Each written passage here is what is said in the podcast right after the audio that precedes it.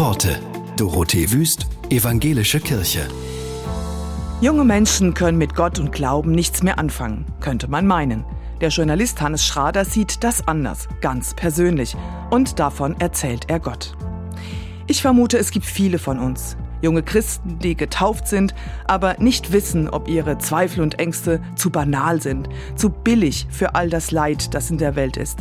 Ob da Platz ist bei dir für ihren Liebeskummer ob sie bei dir richtig sind, die unsicher sind, wo sie anfangen sollen, was sie glauben sollen, was sie lernen müssten über dich.